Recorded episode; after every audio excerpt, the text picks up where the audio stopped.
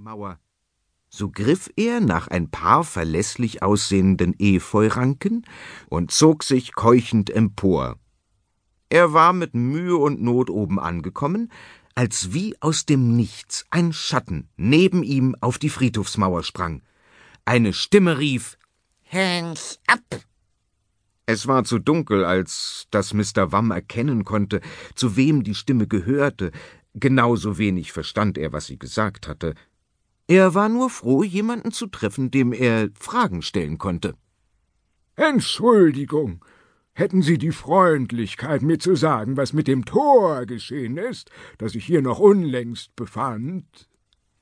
Ich sagte Hände hoch, befahl die Stimme erneut. Was treiben Sie zu dieser späten Stunde auf dem Friedhof? Inzwischen konnte Mr. Wamm auch erkennen, dass ihm ein Gewehrlauf unter die Nase gehalten wurde. Offenbar wusste sein Gesprächspartner nicht, wer er war. Er sagte deshalb Ich würde keine Kugel an mich verschwenden, wenn ich Sie wäre, geehrter Herr. Wir Vampire reagieren nicht auf Gewehrkugeln. Mir persönlich jedenfalls hat noch nie einer etwas angetan. Die Stimme stieß ein belustigtes Ha, aus. versuchen Sie mir weiszumachen, dass Sie ein Vampir sind, Sie Scherzbold? Äh, Vampire gibt es höchstens im Film. Nun ist es so, dass man vor 250 Jahren noch keine Filme kannte. Mr. Wamm verstand nicht, wovon die Rede war.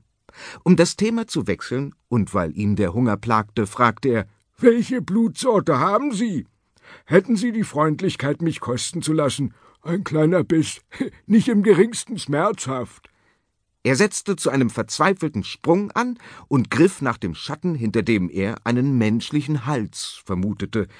Im selben Augenblick ging der Schuss aus dem Gewehr los. Die Kugel fuhr Mr. Wamm durch den Leib. Doch das war es nicht, was ihn schmerzte, denn Gewehrkugeln machen Vampiren tatsächlich nichts aus. Auch dass er bei seinem Sprung von der Mauer gefallen war, machte ihm wenig aus. Unangenehm war, dass er den Mund voller Katzenhaare hatte und dass seine Zähne noch mehr zu wackeln schienen als vorher.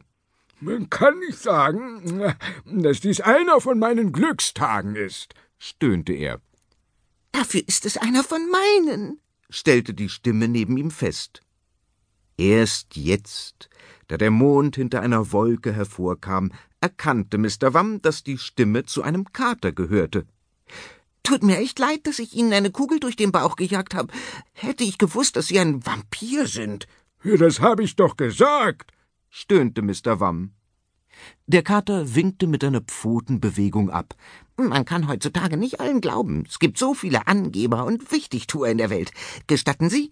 Plaus Pinsky, mein Künstlername. Fast weltberühmter Filmregisseur. Die Arbeit als Friedhofswächter ist nur ein Nebenjob. Ein paar Kröten braucht man ja zum Leben.